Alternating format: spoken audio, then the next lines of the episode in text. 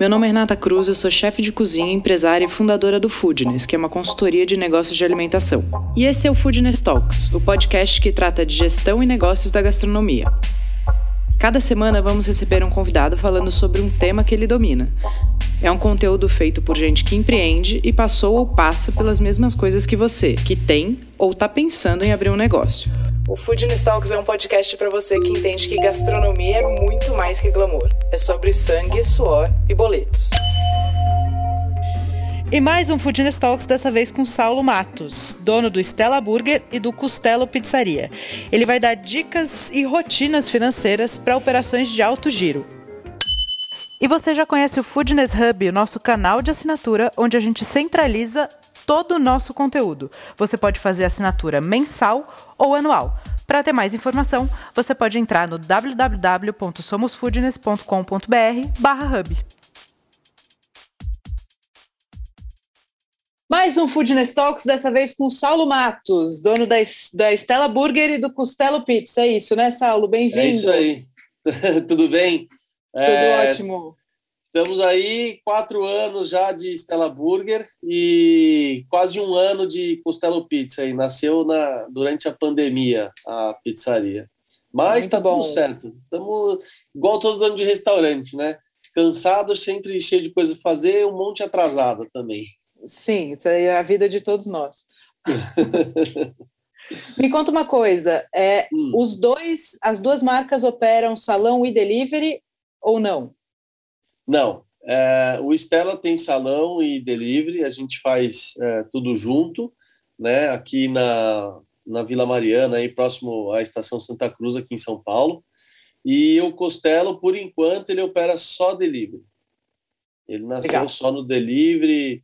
A gente veio devagarzinho aí testando um cardápio super reduzido, uma operação super enxuta e tá legal. Eu gosto assim de começar um trabalho de formiguinha, às vezes eu prefiro do que já montar uma estrutura, já colocar e, né? E durante a pandemia a gente ficou meio assim ressabiado o que, que ia acontecer, então a gente começou bem devagar mesmo.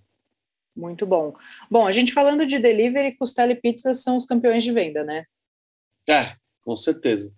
Pizza, se eu não me engano, acho que é pizza, hambúrguer e japonês, né? Os, os campeões aí, mas principalmente pizza e hambúrguer. É, foi por isso que eu também quis montar, é, arrisquei, vamos dizer assim, montar só delivery no caso de pizza. Talvez se fosse outra culinária eu não, eu não arriscaria não.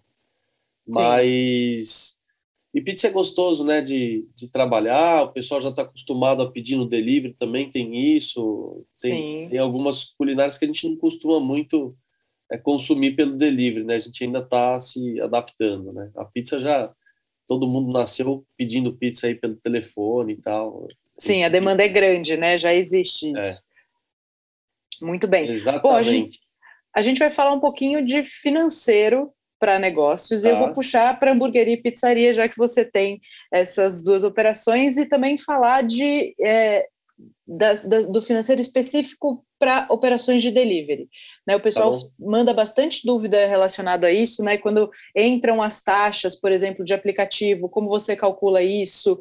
É, vamos começar por dizer assim, principais indicadores que você acha que são fundamentais e que as pessoas precisam acompanhar no dia a dia de uma operação. Ó, oh, uh, não, não só para delivery, para salão, acho que os, os, indicadores eles são meio similares, né? O delivery tem algumas diferenças de operação, de custos, talvez alguma coisa assim, mas eu gosto de olhar uh, alguns, né? Eu sempre olho, uh, principalmente o meu CMV é o que eu mais olho aí, vamos dizer assim, quase que semanalmente, né? Durante durante essa pandemia os insumos subiram muito, então antigamente vamos dizer que a gente trabalhava um pouco mais relaxado porque tinha uma constância nos preços, hoje não, você vai comprar um insumo essa semana, na semana que vem você já tem que é, ver quanto que teve de aumento, tá meio uma época assim meio complicada. Uh, mas eu acho que a gente precisa ficar de olho. Uh, eu gosto de olhar a margem de contribuição também bastante do meu negócio, né? Uh, e eu acho explica, que... Explica o que é margem de contribuição ah, para quem está tá ouvindo. Vamos lá. Eu ia falar todos, mas eu vou explicando no meio do caminho.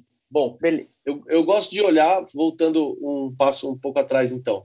Eu gosto de saber exatamente quantos por cento do meu faturamento, né, do meu valor de vendas aí total, é o meu gasto com os insumos. Isso é uma das coisas que eu olho bastante, tá? Para ver se ele não está oscilando muito, porque eu tenho um seguinte pensamento.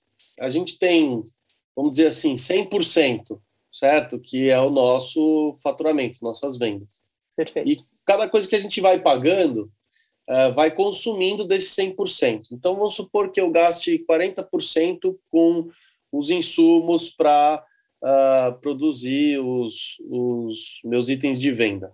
Então, dos 100%, eu já perdi 40%. Aí eu tenho custo fixo. Eu vou perder mais uma parte. Você vai pagar impostos e taxas, também vai indo. Então, eu gosto de olhar percentualmente quase que todos esses gastos, principalmente o dos uh, os variáveis, né? Porque o preço vai subindo, então mês a mês aí ele muda. O fixo, o que a gente gasta de custo fixo, né? Aluguel, água, energia, mensalidade de sistema, esse tipo de coisa, uh, pode variar um pouco, né? O valor, vamos dizer assim, mas não costuma variar tanto quanto os, o, a soma dos insumos que a gente usa para produzir os produtos. Então, esse é o primeiro, vamos dizer assim, indicador que eu, que eu olho, é, é quanto eu estou gastando aí de insumos uh, no mês. Tá? E aí, quando você fala que você olha por semana, você faz uma auditoria mesmo para avaliar seu CMV real, ou seja, o que saiu do Isso. seu estoque proporcional ao seu faturamento naquele período, certo? Exatamente. Por que, que eu vou fazer? Por que, que eu faço semanal? Tá? É, eu faço compras semanalmente, uhum. certo? Uh, e então, vamos dizer assim que hoje, no, no sistema que eu uso, eu, ele já, eu tenho também uma consultoria agregada que controla o meu sistema, eu consigo atualizar minha ficha técnica conforme é, eu vou vendendo e conforme eu vou comprando, vamos dizer assim, o sistema todo atualiza, né, conforme eu vendo e compro.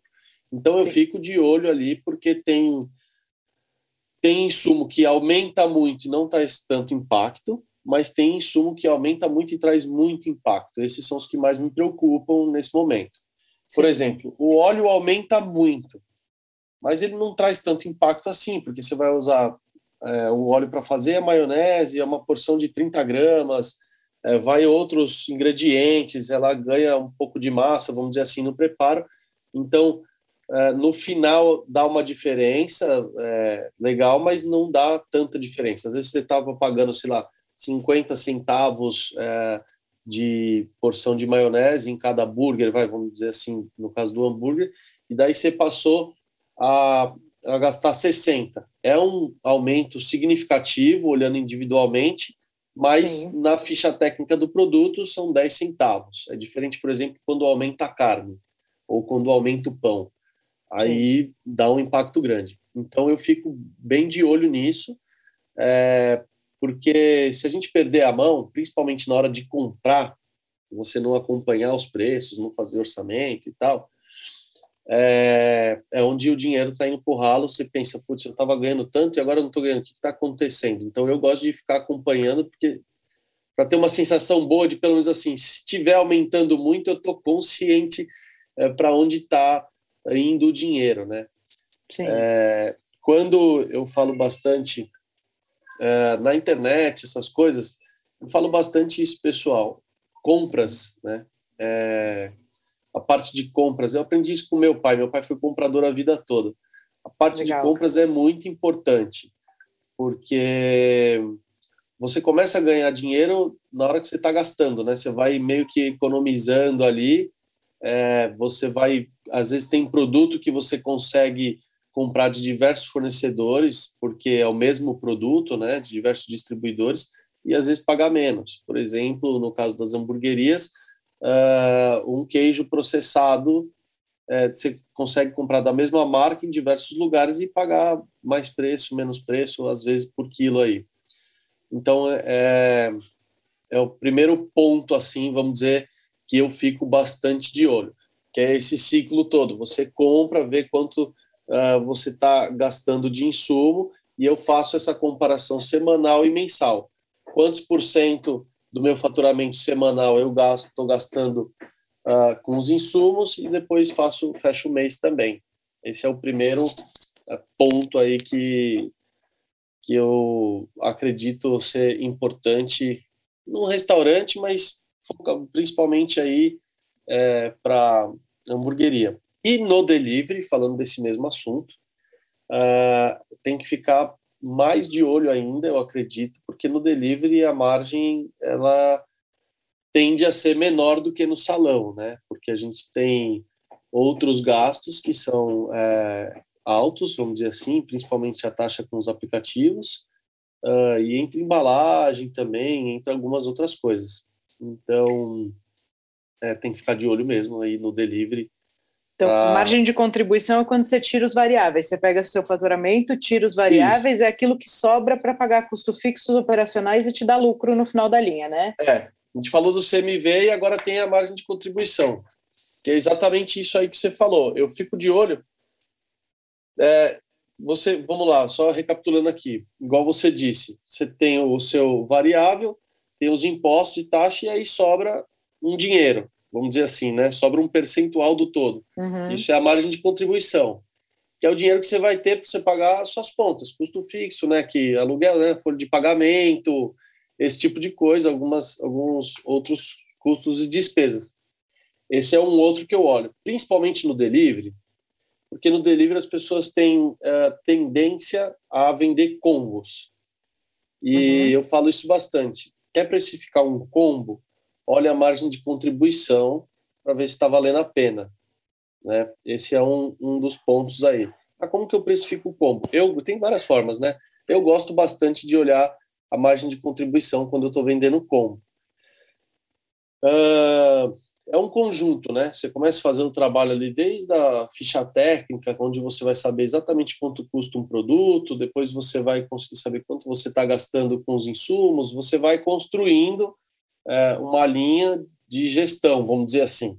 Uhum. E aí, uh, depois do, do CMV, vamos dizer assim, eu gosto de olhar a margem de contribuição, que é de fato o dinheiro que sobra para a gente trabalhar, né? Porque para vender, você precisa dos insumos. Então, isso já não tem o que fazer. Uh, e vendeu, tem que pagar imposto e algumas taxas. Então, também já não tem muito o que fazer nesse sentido. O que sobra mesmo de dinheiro para a gente é, administrar depois disso é a margem de contribuição, que eu gosto de olhar bastante, principalmente no delivery, entendeu? Sim, uh, e, é legal, e é legal falar que tanto o CMV quanto margem de contribuição a gente faz de duas formas, né? A gente faz em relação ao produto ou preço de venda. Isso. E também em relação ao faturamento com todos os gastos. Como um todo. Isso. Isso. Eu, eu, eu gosto principalmente de olhar, é, não, não, não, não priorizo, vamos dizer assim, olhar individualmente. Eu uhum. gosto de olhar no todo. Legal. Uh, porque no todo, quando você olha individualmente, por exemplo, vamos supor, eu fiz lá a ficha técnica de um burger que eu vou vender e eu sei quanto ele está me custando, certo? Mas quando você faz no todo, uh, provavelmente tem algumas coisas que na ficha técnica não está contemplando ali. Você está incluindo talvez desperdício quando você olha no todo. Às vezes você faz uma ficha técnica e a operação está colocando insumo a mais, porque tem insumo que é complicado você padronizar, né? Por exemplo, uh, vamos colocar lá, alface, se você usa ele cortadinho. Vai colocar um, um punhado ali, você não tem como ter uma cubinha, tá, tem algumas formas de padronizar, mas no geral as pessoas usam assim, né? Pega um pouquinho, põe no burger. E aí acaba sobrando também de um dia para o outro, ela não fica legal, aí você joga no lixo porque não está bonita e tal.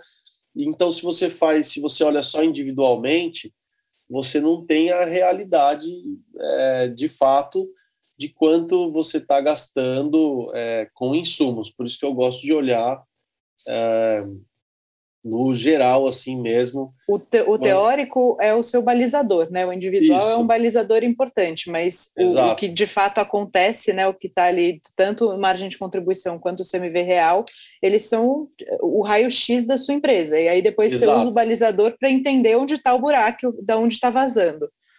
É, eu gosto dessa comparação, é uma coisa que eu faço bastante. Uh, justamente isso, como você, essa palavra é boa, eu não tinha encontrado ela ainda, o balizador. Hum. Ele me dá o norte. Isso. Mas depois a realidade ela é um pouco diferente, né? O, o CMV real lá, ele é um pouco diferente. Sim. Essa diferença, essa diferença, o que, que eu faço com ela? Eu separo meu negócio em, em algumas categorias, vamos dizer assim, bebidas, uh, burgers, uh, entradas, sobremesas, às vezes bebidas separo entre uh, bebidas alcoólicas e não alcoólicas e assim vai. E aí eu faço por categoria essa diferença do CMV real para o teórico. Legal. Aí eu pego, uh, vejo onde tem uma diferença maior, porque essa diferença é o seguinte: eu falei que eu ia uh, gastar uh, eh, 30% com insumos e na verdade eu estou gastando 38, certo? Uhum. Certo. Aí eu vejo isso nessas categorias. Então, isso, por exemplo, pode ser no burger. Nas bebidas, eu falei que eu ia gastar uh, ah, 35 e estou gastando 45, um exemplo. Então, eu vou vendo onde tem essa a maior diferença, vejo também em valor real, não só em percentual. E aí é onde eu vou, do maior para o menor, uh, me preocupar em tentar diminuir essa diferença, entendeu? E entender. E aí, justamente, onde é, entra o CMV teórico para me balizar. Falar, bom, eu estou mirando uh, eh, para gastar 30%, 33% uh, com insumos aqui nessa categoria de burgers, mas estou gastando mais. O que, que será que está acontecendo nesse processo? Estou perdendo insumo?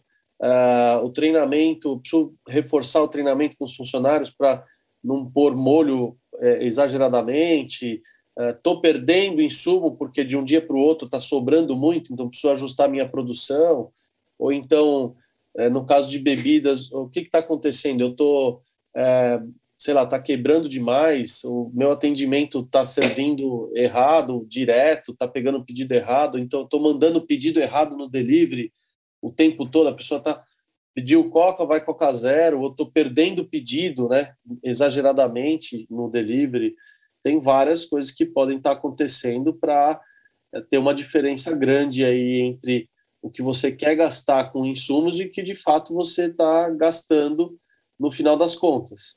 É, e eu sempre falo isso, né? Nós não vamos zerar nunca essa diferença. Você nunca vai fazer o CMV teórico e ele vai bater certinho com o real. Pelo menos eu acho que é muito, muito difícil, assim, talvez. É, até porque Mas tem, tem desperdício, diminuir. tem perda é. nesse meio do caminho, né? Que é natural do, do, que é natural do nosso tipo de operação. Exato. O importante é só você saber controlar e, e até estabelecer uma métrica aceitável, né, para perdas e desperdícios. Isso. Então, é, uma coisa que eu vejo assim que quase ninguém faz, quase ninguém faz, né? É, pelo menos, vamos dizer assim, Uh, tô, tô, tô, generalizando, posso estar errado, mas é conferir principalmente o que se compra em quilo uh, na, no recebimento Sim. do produto. Eu vejo que talvez essa diferença entre um CMV teórico e um CMV real, a culpa é bastante disso. Então o cara compra queijo uh, toda semana e aí ele recebe toda hora 200, 400 gramas a menos. Então, no mês, ele recebeu um quilo. O problema é que, assim, se você olhar individualmente e olhar só no mês, uh, você vai ter uma diferença, dependendo do seu volume, pequena em reais, vamos dizer assim. Né? O cara perdeu um quilo de queijo no mês, ele perdeu 30 reais, certo? Só que se você colocar 30 reais é, versus vezes a quantidade de insumos que você tem numa hamburgueria, aí você perdeu 30 reais em um queijo, às vezes você tem cinco, aí o cara que te entrega o pão entregou um pacote a menos, aí a, a empresa que te entrega a bebida em lata vem sempre duas, três quebradas por semana, enfim, e vai acontecendo isso, né? No Sim. final do ano, se você colocar no papel, é o 13 terceiro todinho da galera aí, e não é uma coisa impossível de acontecer. Não, nem um pouco. Eu, eu gosto de falar isso, que uma torneira aberta ou um cano com vários furinhos vão escoar a mesma quantidade de água. Exato. Só que a torneira aberta é mais fácil da gente ver. Né? Quando gente, até no nosso, a gente tem um curso de CMV e ficha técnica online, é, e aí eu, eu faço um guia para controle de CMV, que depois que você faz o teórico, você entende qual é o real, onde pode estar tá vazando, né? Então, isso que você Sim. falou é super importante do recebimento, a compra certa, é, o, o, treinamento da equipe, tanto no delivery para executar o prato certo, mandar tudo para o cliente e não precisar fazer de novo, no salão para não nadar comanda e não precisar refazer, na padronização isso. de montagem. Então, tem várias, vários passos depois para controle de CMV e para entendimento de onde são esses furinhos do cano, né?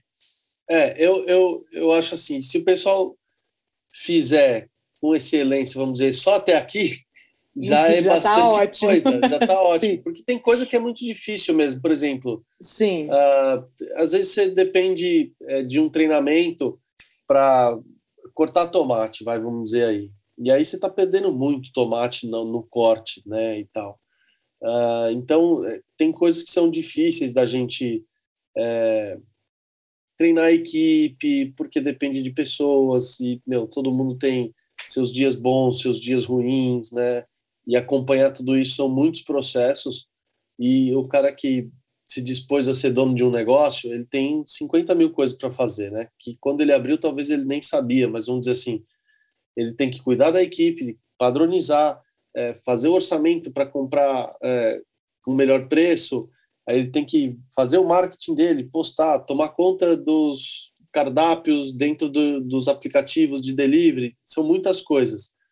Mas eu gosto de dizer que essa parte da gestão financeira é praticamente aí uma das partes mais importantes, porque você ter uma equipe é, onde você controle, eles estão motivados, é muito importante. Você ter uh, um bom produto é muito importante. Mas eu acho que você controlar é, essa parte financeira, né, fazer a gestão é, administrativa financeira do seu negócio, é o que vai dizer se o seu negócio vai se manter ou não, porque não importa se você vende muito ou se você vende pouco, se você não estiver vendendo no preço certo, esse tipo de coisa, uh, não vai dar certo, você não vai ganhar dinheiro, né? É, e aí fica meio cansativo você ter um negócio onde você está sendo sempre se esforçando e não sobra. É, é estressante, né? Sim. Essa dinâmica. É um desgaste financeiro, emocional, né? Isso. Muito, é muito, muito pesado ruim. isso, né? O cara chegar no dia 5 para pagar a folha, ter que ficar suando, correndo atrás do dinheiro, às vezes deixando de pagar um boleto para poder pagar a folha. É, isso é muito estranho. Acaba com a pessoa, né? A gente vai ficando com o cabelo branco, assim, com a barba branca. Mas esse, esse, esses dois indicadores, uh, tanto o CMV quanto a margem de contribuição, eu acho muito importante. E se você fizer essa parte com excelência, com certeza uh, vai dar uma diferença muito grande no seu negócio, muito grande. Eu gosto de enfatizar bem isso, porque a gente tende a querer vender muito. A gente quer Só olhar faturamento, né? É, dá a impressão de que a gente vai ganhar mais dinheiro, faz Sim. bem para o ego, vamos dizer assim, é legal. Geralmente, algumas marcas elas tendem a te olhar se você está vendendo bem, se você está se sobressaindo com bastante venda, né? Mas isso não significa que você está ganhando dinheiro. Bom, você deve ver isso direto, né? Você dá consultoria e tal, você deve ter pegado inúmeros casos de pessoas que vendem um monte é, e estão aí correndo atrás do dinheiro às vezes. Sim. E o importante é você vender bem, né? É sobrar dinheiro no final. Tem operações meu, pequenas e eu tenho certeza que o dono não troca por um monte de restaurante grande aí, porque está super ajustado, é, dá dinheiro e dá menos trabalho quando a operação é menor também. É, os donos sempre falam, né? Eu vejo muita gente falando isso. Nossa, saudade de quando eu era menor, não devia ter hum. avançado tanto, né? Bom, isso é uma das, uma das coisas que eu gosto de olhar. Tem outros indicadores, né, Renato, que a gente tem que ficar é, de olho. Eu acho que uh, para a gente falar um pouco de delivery, vou resumir uma coisa, não sei se você concorda. Eu acho que o importante é você ir fazendo um caminho na, na administração financeira onde você consiga ter, no final, um DRE. Por mais que não seja assim aquele DRE complexo, com todas as linhas possíveis, com tudo, com, que é o que a gente imagina, né, quando a gente escuta é, falar de DRE, que é o documento aí onde vai ter um raio-x mesmo financeiro do negócio, mas a gente precisa ir compondo algumas linhas e sabendo uh, a somatória de alguns gastos importantes que a gente tem. Sim. E aí você, você consegue ter um norte na hora de é, tomar uma decisão no seu negócio. Fala, putz, meu, deu uma apertada, o que, que aconteceu? Será que eu... Uh, será que eu estou com a equipe muito inchada? Será que é, eu estou gastando muito com insumo? Uh, o que que, o que que aconteceu? Caiu muito as vendas e eu fiquei muito próximo do meu ponto de equilíbrio, talvez, alguma coisa do tipo, né? Ponto de equilíbrio é um outro indicador que eu gosto bastante, que é o que eu queria falar agora em terceiro lugar. Boa. Uh, por quê? Vamos lá, ponto de equilíbrio. É aquele momento, né, vamos dizer assim, do faturamento onde você fatura o suficiente para pagar tudo e não ter lucro, né, vamos dizer, não, não sobrar dinheiro. Uh, por que, que eu gosto do ponto de equilíbrio? Eu gosto de falar do ponto de equilíbrio porque geralmente as pessoas acham que o ponto de equilíbrio é uma coisa de quem está começando. O cara Sim. começa, ele quer saber o ponto de equilíbrio dele e depois ele esquece do ponto de equilíbrio.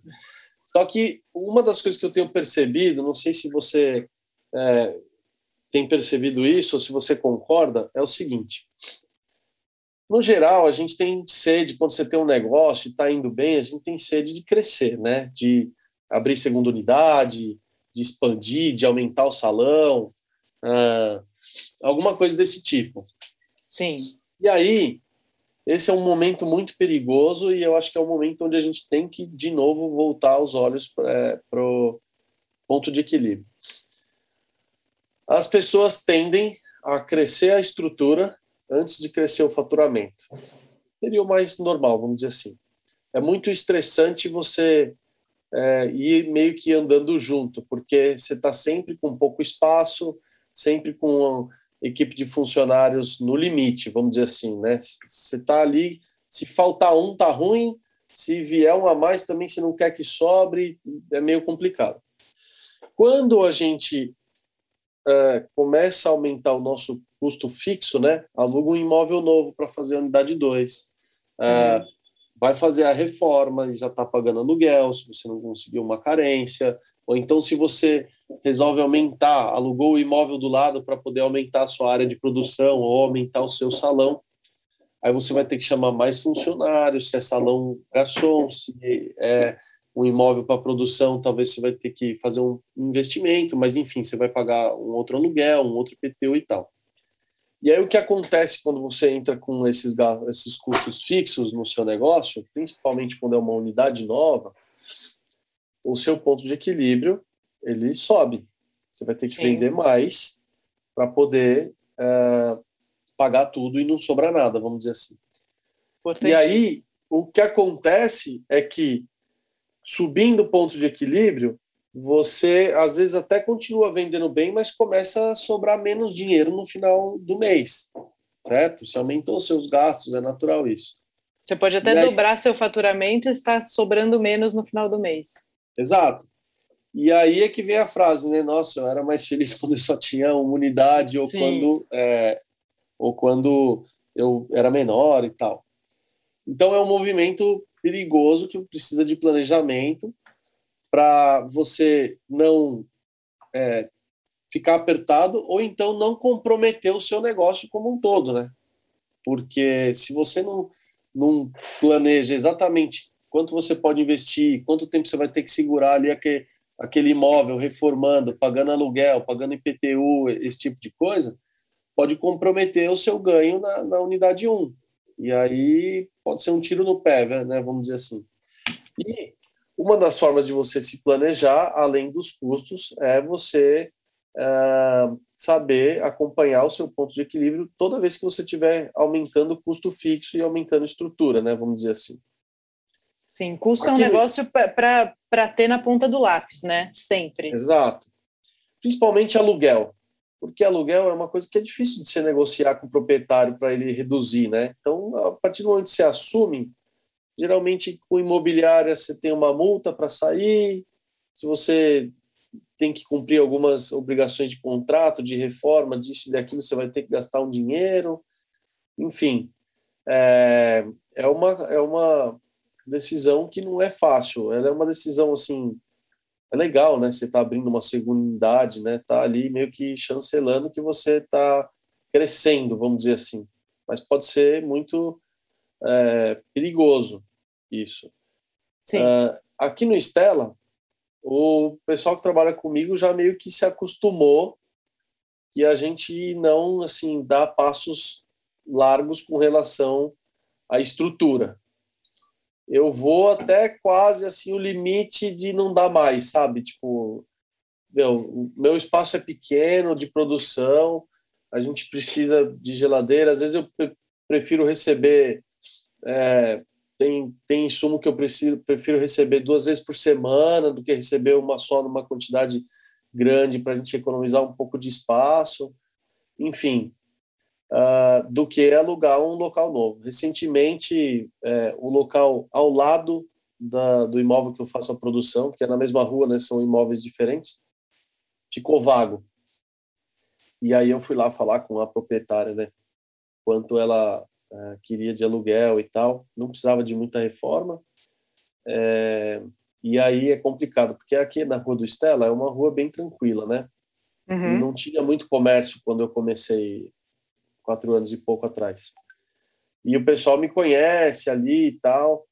E aí, assim, toda é complicado para mim, porque vaga um imóvel, se eu vou lá perguntar quanto é, o pessoal já fica de olho, porque às vezes vê muito motoqueiro na porta, vê que tem movimento, sabe? Aí não, não alivia muito na hora de cobrar. Por fim, eu não aluguei, e já alugaram. Dá uma dó assim que você fala, putz, perdi a oportunidade, era o único lugar que eu tinha hum. como crescer assim é, um do lado do outro e tal, mas paciência. É, melhor. Você não deu o passo maior que a perna, né? Melhor, é melhor arriscar é, não conseguir crescer do que arriscar dar um passo maior que a perna e não conseguir manter, Exato. né? E é difícil, né? Porque a gente quer crescer, mas assim, tem que, a gente tem que controlar as emoções aí. Sim. Então, o ponto de equilíbrio é um outro ponto que eu fico de olho, não acompanho assim é, vamos dizer, semanalmente, talvez como os outros índices, mas eu sempre fico de olho e principalmente quando eu vou tomar uma decisão de abrir segunda unidade ou não, ou alugar mais um imóvel, alguma coisa do tipo, eu faço muita, muito planejamento, muita, muita conta mesmo para ver se vale a pena, se não vale. Esse caso que eu contei do, do imóvel ao lado, eu tentei negociar bastante lá com a proprietária, é, mas para mim era um, um, aluguel que eu não queria pagar. E é engraçado que assim, né? Eu tô era um imóvel que fica no meio de dois, dois comércios. Um é o meu, o outro é um restaurante bem tradicional que tem aqui é, no bairro já há 50 anos, acho. E eles imediatamente eles pegaram, né? Só que assim, a realidade deles é outra, né, de, de vendas, de faturamento. Então aquele valor de aluguel para eles provavelmente não ia trazer é, tanto impacto quanto para mim. E aí eles se, eles estavam dispostos a pagar e acho que foi ótimo também, traz bastante movimentação aqui para a rua. Eu gosto assim, sabe? Quando vem mais comércio aqui para minha para a rua onde eu tô. Bom, esse é o terceiro. Sem dúvida. Mas você aí. falou um negócio de custo, aí você falou de aluguel. Para quem está começando, né, ou para quem está é, crescendo, olhar o aluguel é fundamental mesmo para não assumir um custo fixo altíssimo. Mas, num geral, no dia a dia, a, a linha de custos também na ponta do lápis, né? Porque senão Sim. você pode correr o risco de começar, tipo, ah, putz, está gastando demais com material de limpeza, está gastando demais com material de escritório. Então, custo é um, um negócio, né? Saiu da, saiu da, do, da sua métrica ideal para mão de obra, né? Por que, que você está gastando tão mais com mão de obra? O que, que aconteceu? É, Eu, eu tenho para mim, é, os insumos a gente tem que controlar compras ali o tempo todo. Isso é uma coisa que é o tempo todo mesmo, não dá para largar a mão assim, é, de forma nenhuma. E eu, eu pego muito no pé disso, que foi essa minha escola. Meu pai teve uma fábrica por 30 anos, e ele, nesses 30 anos ele nunca deixou compras na mão de ninguém. É, nem minha, quando eu entrei para trabalhar lá, fiquei lá 10 anos com ele, é, nem minha ele deixou, mas ele, a gente conversava bastante. Então eu faço compras, eu faço os orçamentos, é, e é uma coisa que eu também vou seguir assim. Uh, esses outros gastos que a gente tem, o, o aluguel, né, o, o, a folha de pagamento, para mim, existem algumas diferenças entre eles. O variável, que são os insumos que a gente compra, você vai controlando semana a semana. O fixo, que é aluguel e folha de pagamento, para mim são os principais, é uma decisão que você vai ter que tomar bem pensada que ela vai perdurar, certo? Você vai fechar ali o contrato, X reais por mês, você vai ficar com ele ali. Para você mudar esse valor, é bem difícil. Durante a pandemia, a gente teve aí o caso que muita gente conseguiu reduzir o aluguel e tal, mas provavelmente já voltou ao normal. E aí tem a correção anualmente e, tal do, do aumento. Então, tem que pensar muito bem nisso. A folha de pagamento é uma outra dinâmica que eu entendo, porque ele é um custo fixo. O valor que você gasta com a folha de pagamento ele varia, tanto para cima quanto para baixo mas você tem que desembolsar muita grana se você quiser diminuir. Esse é o lance. Então, você caiu as vendas, você precisa diminuir a equipe, ou então uh, você está crescendo de vendas, você quer aumentar a equipe, você vai gastando mais. O problema é que quando você quer diminuir, você precisa pagar a rescisão. E aí você precisa ter caixa para pagar a rescisão. Eu já vi muita gente que quer diminuir a equipe, está sem caixa, e aí o cara fica nessa, gastando a mais todo mês, sem precisar, porque não tem o valor para dispensar um, dois, três funcionários, porque a gente sabe que não fica barato, né? Tem os encargos para você dispensar, tem que acertar uh, férias e décimo terceiro uh, proporcional ao tempo que a pessoa está aí. Então, é, olhar, é, ficar de olho, vamos dizer assim, né? É, nos gastos que você tem com a folha de pagamento, ele é imprescindível para várias coisas. A primeira é essa que eu disse, para você não estar tá com uma equipe muito inchada, gastando desnecessariamente e depois ter que desembolsar muito para reduzir, certo? Então uhum. é, um, é um dinheiro que você, é, se você crescer, você vai gastar o que você cresceu de equipe mais o que você precisa gastar para diminuir, certo? Sim. Uh, esse é um ponto. O segundo ponto que eu acho importante da folha de pagamento tem a ver mais com a, a gestão da equipe mesmo, não só com, com custo, vamos dizer assim. Porque se você também trabalha com ela é, muito no limite, muito, poucos funcionários e, e talvez sua operação não está tão ajustada para isso, é muito estressante para os funcionários, porque a gente sabe que ninguém trabalha 100% todo dia, né? E trabalhar 100% todo dia também não é bom, porque é um desgaste muito grande, e aí você fica suscetível a erros, a um monte de coisa. Então é um equilíbrio, né? Você não pode nem inchar muito e também nem trabalhar com ela muito reduzida, que fica muito pensar que ah, eu preciso economizar o máximo que der. Não, porque também fica muito estressante para quem está lá dentro e aí você vai acabar uh, gastando mais. Por quê? Porque a partir do momento que fica muito estressante, Uh, provavelmente a tendência é que as pessoas entrem para trabalhar lá e passam um tempo curto e já queiram sair. Sim. E aí, nesse momento, você também vai ficar nessa ciranda, e aí é sempre tendo que acertar férias e décimo terceiro, sempre tendo que fazer rescisão, e sempre tendo que treinar a equipe e ensinar, e isso também é um, um custo, né? É um investimento alto, né? É um investimento alto. Então... Eu, anotei, eu anotei aqui algumas perguntas que eu acho legais da gente colocar, é, especialmente porque você trabalha com essas frentes de, de delivery e salão, né?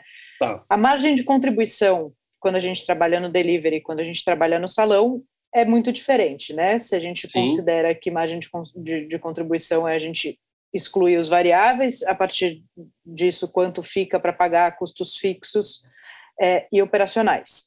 Como você lida com isso, assim? Porque hum, as pessoas têm uma impressão que ah, o meu, a minha margem de contribuição no delivery é mais baixa, mas meu custo também é muito mais baixo. Isso se aplica necessariamente ou não? Olha, de fato existem alguns custos que você não tem quando você está no delivery. Talvez se você uhum. é uma cozinha só delivery, você tem menos metro quadrado, vai porque você não tem salão, aí você vai pagar um aluguel menor, vai pagar menos IPTU, já que o imóvel é menor, esse tipo de coisa. Aí tá. você vai ter uma folha de pagamento um pouco mais enxuta, porque geralmente quem tem salão tem um atendimento, né? Tem alguns modelos de negócio que a pessoa não tem atendimento, é autosserviço, mas no geral tem. Então, diminuiu um pouco. Porém, você tem gastos que é, é, grandes é, que você não tem quando você é só salão. Uhum. Embalagem e, e, taxa de aplicativo são os clássicos, né? O que eu acho é o seguinte: a margem de contribuição, quando você está é, no delivery, eu acho que ela tende a ser menor. Tá? Uhum. Eu acho mais fácil ganhar dinheiro é, no salão, certo? Tá uh, sobrar mais dinheiro, vamos dizer assim, no salão, mesmo você pagando um pouco mais de aluguel e mesmo você tendo uma equipe maior. Porque uma equipe maior e um pouco mais de aluguel, apesar de serem custos fixos, né, uh, não acredito que seja maior do que o gasto com embalagem e o gasto com as taxas de aplicativo. Por quê? Para você fazer uma entrega, para você funcionar um aplicativo, você precisa de muitas coisas que custam muito. Uhum. A entrega custa muito, né? Uma entrega ela custa bastante, sendo ela pelo aplicativo ou sendo ela uma entrega própria ou terceira. Ela custa muito porque é um motoqueiro, é, tem diversos é, gastos atrelados a isso, né? Que as pessoas precisam custear e aí, geralmente, aqui em São Paulo, eu acredito que uma entrega tenha um custo aí é, por volta de uns 10, 11 reais. Tá? Se você tem um motoqueiro terceiro ou um motoqueiro próprio, vamos dizer assim.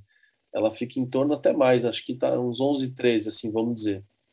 Isso é muito. Se você pensar que a maioria das hamburguerias tem um ticket médio aí em torno de 50 reais no delivery, Uhum. 10 reais é uma fatia muito grande.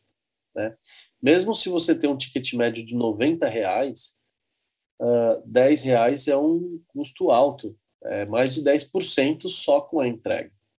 E aí a gente tem mais uma, um bom percentual aí com, uh, com a taxa do aplicativo. Vamos supor que seja, se você está fazendo sua entrega, você tem mais uns 15% aí 19% de taxa de aplicativo. Então, nós estamos falando da sua venda, nós estamos falando aí praticamente é, de 30% a 35% com gasto entre entrega e aplicativo, certo?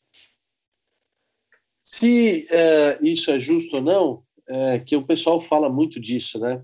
Eu não costumo, é, eu, eu não gosto nem de defender nem de falar mal. Eu só acho que quando você está dentro de um aplicativo e ele o pedido ele pula, né? Ele cai lá para você na sua operação, tem muita coisa por trás. Então não tem como Sim. ser também barato o custo de tudo isso, né? E quando um motoqueiro ele vai até o seu estabelecimento, sendo ele do aplicativo ou não, e ele é, vai entregar na casa do cliente, também é um, um gasto é, é custa muito isso, tem gasolina, tem desgaste da moto e o motoqueiro tem que. E, e a hora é homem, né? Do, da pessoa é. que está trabalhando ali. Exato, e ele tem que ganhar dinheiro. Então não tem como ser barato tudo isso. Uh, e isso come da sua margem de contribuição, né? Não tem de outro lugar para sair. Então uhum. a gente fala dos variáveis uh, e mais o, os impostos, aumentou muito, né? O variável. Se você pensar que você tinha aí uh, vai uns 35, 30% de insumos. E se a gente for, se a gente for amenizar, colocar 25% de entre aplicativo e taxa de entrega, a gente está indo para 60% praticamente. Sim. É muita coisa. Então a margem de contribuição fica bem menor. É, é natural. O difícil é, quando você é dono do estabelecimento, você entende essa realidade, né?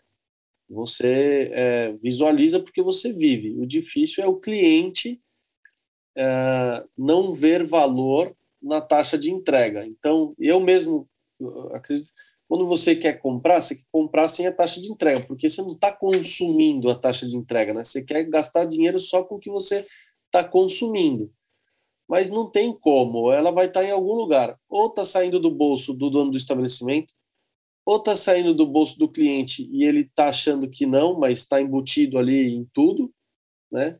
Ou de fato ele está vendo e está pagando.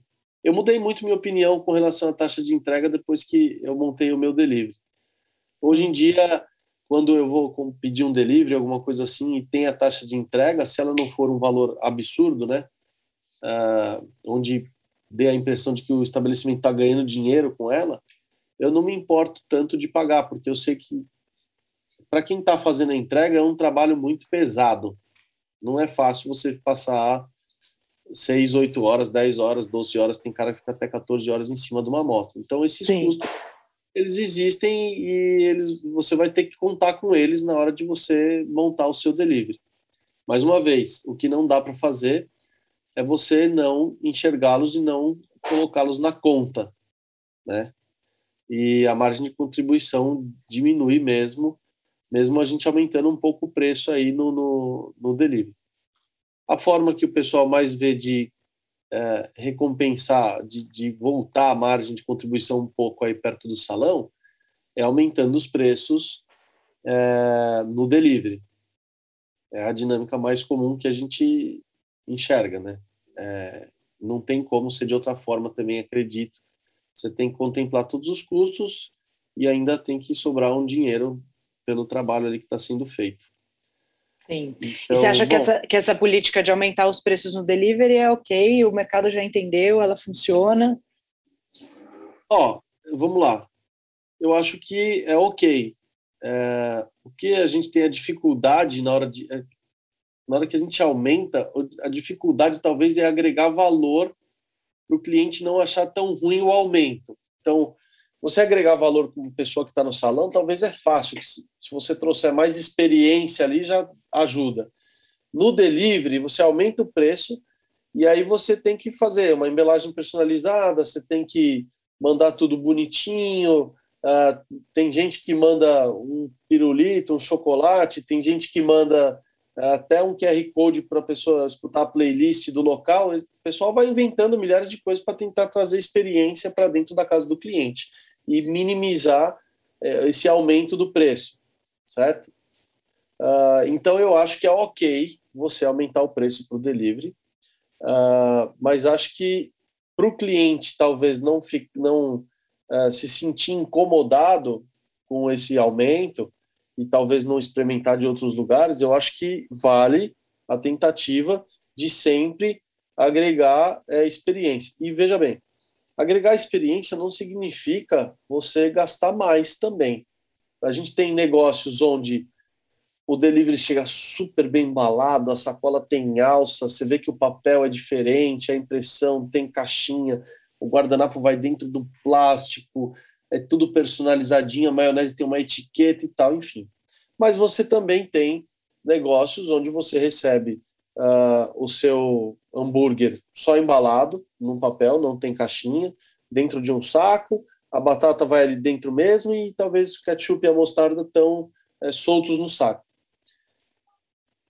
O, o lance é a sua entrega conversar com a sua marca. Se a sua marca, a proposta dela é essa e a experiência que você quer para o cliente é, é essa, a gente, eu vejo muito um caso clássico aqui, não sei se eu poderia falar nomes aqui, mas vou falar. Do, do, do Pérez, por exemplo, da hamburgueria que tem aqui em São Paulo. A vibe dele é essa: é o cara comer na calçada, é o cara comer em cima do carro, é o cara comer ali na porta de pé mesmo, e ele consegue transmitir isso. Então não faria sentido nenhum é, ele mandar o hambúrguer dele nesse primeiro modelo que eu te falei, super é, com caixa, com isso, com aquilo. Não conversa com a marca dele. Então ele consegue levar experiência para a casa do cliente desse formato também, e talvez tenha um custo menor do que do que um outro formato. O lance todo da experiência é esse: você conseguir transmitir uh, o ambiente, vamos dizer ali, do seu, a vibe ali do seu negócio, no salão, na, na porta do seu negócio, lá dentro da casa do cliente. É, e pensar e... estrategicamente também como criar uma, uma energia, uma atmosfera que não seja caríssima, né? Especialmente Exato. se você tem um produto de alto giro, como a gente está falando de hamburgueria e pizzaria, que o cara vai uhum. comparar com outros produtos iguais, né? Você pode contar a história que você quiser, mas um Exato. hambúrguer que custa 90 reais vai ter um giro muito menor. Não, com certeza. E, e, e o desafio é esse, né? É, como você falou, é alto giro e tem, tem opção sobrando, né? Você abre hoje os aplicativos o que mais tem é pizza e hambúrguer. Se você quiser experimentar um por dia o ano inteiro, você consegue praticamente. Sim. Entendeu? Então, fidelizar o cliente no delivery é, de fato, uma missão. E aí, isso tem muito a ver com é, os gastos que você vai ter é, e, consequentemente, é, como que você vai equilibrar isso para você levar isso para o cliente e equilibrar isso para que você tenha uma margem de contribuição boa, mesmo que seja no delivery. E aí, uh, de novo, o pessoal fala bastante: ah, delivery é difícil, é difícil, é difícil. De fato, é difícil, eu concordo com tudo isso. Mas uh, existem muitas formas de você fazer o delivery. E não é possível que todo mundo que faz delivery por aplicativo não está ganhando dinheiro. Existe e tem formas de você conseguir ganhar dinheiro uh, no, no delivery. Talvez não vai ser a margem bonitinha que você tem lá no seu salão, mas uma margem menor pode te ajudar a é, pagar parte dos custos fixos aí e tal, dar uma força, entendeu? Sim. Eu acredito que seja mais ou menos a mesma estratégia de quem em São Paulo talvez aí seja o único lugar onde se vende hambúrguer na hora do almoço durante a semana, né? Uhum. A maioria dos, das outras cidades talvez não vendem. E o almoço, para mim, aqui no Estela, ele é bem isso. Vale a pena eu abrir? Vale. Vale a pena eu abrir. De, não se compara com o movimento que eu tenho na janta. Mas todo movimento que eu tenho no almoço, no final do mês, não é, é descartado, entendeu? Ele vale muito a pena para mim. Então eu, eu, eu comecei a abrir no almoço e isso foi um trabalho a ser feito. E hoje ele me ajuda bastante né, na hora de pagar esses custos, entendeu? Uh, é uma série de, de estratégias, né, que elas não trabalham sozinhas, vamos dizer assim. Então, você tem que trabalhar é, os seus indicadores não de forma individual, é, é uma composição de vários indicadores onde você vai vendo cada um e vai vendo com, como é que você faz para mexer, tanto no salão, principalmente no delivery, onde tem muitos gastos é, maiores, né, gastos grandes que a gente não tem no salão. Tá. Para a gente não estourar muito o nosso tempo, eu tenho duas últimas perguntas. Para quem não faz tá. nada ainda, assim, a pessoa puta, abriu no escuro, não tem exatamente os controles, o que, que assim você recomenda que sejam as coisas iniciais? Porque depois a gente, depois que a gente domina uma parte, a gente pode ir aprofundando, né? Isso. Mas de onde esse cara começa? Ó, esse cara começa uh, é, para ele conseguir controlar, vamos dizer assim, os gastos e os custos dele, para mim ele tem que começar fazendo a ficha técnica, vendo quanto de fato custa, sem se enganar. Ah, maionese acho que é mais ou menos tanto. Não, gasta um tempo, veja quanto de fato você gasta com a maionese, quanto uhum. de fato você gasta com queijo.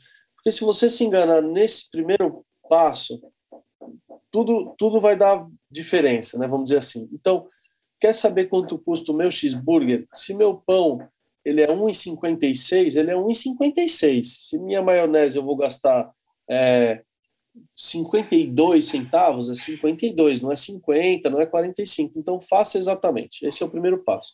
Até para até quem ouviu até aqui, vamos dar um desconto no curso de ficha técnica para o cara fazer e entender CMV que está junto também. Então, é, pode, pode botar o, o cupom lá, ouvir no, do Saulo. Ouvir do Saulo. Ouvir do Saulo. Ótimo. Isso, ouvido Saulo, temos esse, esse... cupom lá para te dar desconto. Façam ficha técnica, pelo amor de Deus.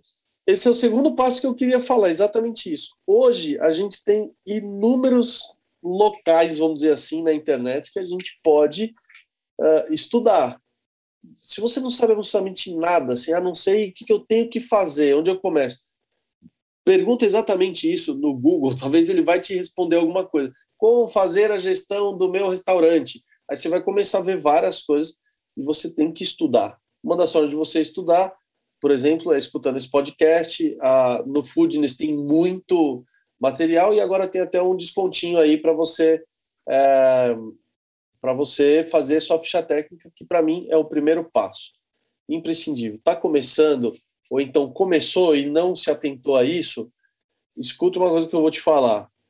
Tenha certeza que se você fizer um, dois, três passos na, nessa caminhada da sua gestão financeira do seu negócio, eu tenho certeza que em dois, três meses vai mudar muito. Isso não significa que vai sobrar muito dinheiro no seu bolso, mas vai mudar porque você vai enxergar exatamente o que está acontecendo e aí você não vai gastar tempo uh, ad tentando adivinhar onde está o problema. Você toma uma decisão, não funciona. Toma outra, não funciona. De repente, na terceira, você consegue ajustar alguma coisa. Quando você controla a parte administrativa financeira, você consegue enxergar e ir direto no problema. Isso te economiza tempo. Isso pode, economizando tempo, você pode salvar o seu negócio, porque um, dois, três meses pode ser o fim da linha. Sim. Então, tem que estudar. Começa olhando a ficha técnica, uh, vendo. E ficha técnica com fator de correção, hein, gente? Ficha técnica é. sem fator de correção e nada. É quase a mesma coisa. Exato. E ah. última pergunta, a pergunta de um milhão de dólares. Como lidar com o aumento de insumos? O que, que ah. você recomenda? Quais são os passos? Eu recomendo ficar de olho semanalmente, atualmente, semanalmente. Não tem, para mim, assim, uma vez por mês você está no, no limite, né? Você tem que olhar semanalmente e fechar o mês. E não tem o que fazer. Uh, eu sei que não dá para repassar o tempo todo uh, esse aumento dos insumos, mas fa o fato é que se você ficar de olho uh, semanalmente, mensalmente, você vai saber o exato momento onde você fala, agora não dá mais, preciso aumentar. Porque não tem, não, não se iluda, ah, não vou repassar, o cliente achar ruim, esse tipo de coisa. Não tem o que fazer. Se você não aumentar, você começa a caminhar é, devagarzinho para uma situação onde talvez possa ser irreversível, você tem que fechar as portas. Mas, na hora de repassar o aumento, existem várias estratégias. Você pode simplesmente repassar, e ok, não tem nenhum problema nisso. É, eu gosto de fazer isso com alguns produtos só. Outros produtos, quando eu vejo que está inviável vender, Renata, eu, sim, eu tiro. Eu tiro, substituo por, por outro com preço atualizado, um produto novo. O cliente não vai ter uma base de comparação, entendeu? Porque é um produto que ele nunca viu e eu já coloco ele num valor com, onde ele vai é, ter uma margem legal, vai ter um, um, um, custo legal em relação ao preço de venda. Então é uma das coisas que eu faço. Mas eu sei que para quem tem hamburgueria, quem tem pizzaria, nem todos os insumos você consegue tirar. Dificilmente você vai ver uma hamburgueria que não tem ou um cheeseburger, ou um x-bacon, ou um x-salada. É, e assim como dificilmente você vai ver uma, uma pizzaria que não tenha mussarela e calabresa, algum tipo de pizza assim. Então, o, a dica que eu dou é aumente, fique de olho é, para saber em que momento você tem que aumentar e repassar esse custo, porque não dá para trabalhar e não ganhar dinheiro. É, Perfeito. Essa, essa é a minha dica aí. Então tá bom. Meu querido, muito obrigada. Quem quiser te encontrar nas redes sociais, quais são os seus Posso fazer arrobas? um merchan próprio? Deve. Vamos lá. É, no Instagram, que é a única rede social que eu uso aí, arroba Saulo Matos. É, você me encontra, eu falo aí esporadicamente também desse assunto de custos, né, e, e a parte financeira voltada para a hamburgueria. Não deixe de conhecer o Stella Burger, se você estiver em São Paulo em algum momento, se você mora por aqui, na região da Vila Mariana, e também a Costello Pizza, Costello com dois L's. Uh, é uma pizza que usa técnicas e insumos similares à pizza napolitana, porém, eu vendo ela de oito pedaços. Uh, então, tá indo bem legal. É isso. E eu queria dizer também, um outro merchanzinho, para quem não sabe, existe uh, um grupo chamado Burger Tour, que sou eu mais quatro donos de hamburgueria, que a gente viaja aí uh, pelo Brasil todo dando cursos voltados para donos de hamburgueria, desde gestão de funcionários, delivery, essa parte financeira que sou eu quem falo, receitas uh, e assim vai. Procura lá no Instagram também, arroba Burger Tour Brasil. Maravilhoso, então. Depois a gente conta mais do Burger Tour. Eu, não, eu queria contar hoje, mas a gente entrou forte aqui na parte dos custos, então a gente faz, de repente, uma live para contar para a tá galera bom. do Burger Tour e, e contar com, onde vão ser os, as próximas edições. Combinado. Vai ter em São Paulo, dia 29 e 30 uh, ah, de novembro. Uh, vai ter mais ou menos 150 donos de hamburgueria lá, várias marcas juntos, um networking vai ser bem legal, que é um dos focos do Burger Tour. Se você quiser fazer inscrição, entra no Instagram do Burger Tour, arroba Burger Tour Brasil. Fechado. Muito obrigada, Fechou? meu querido. Um beijo grande para você. Beijão, Rê. Tchau, tchau. Tchau.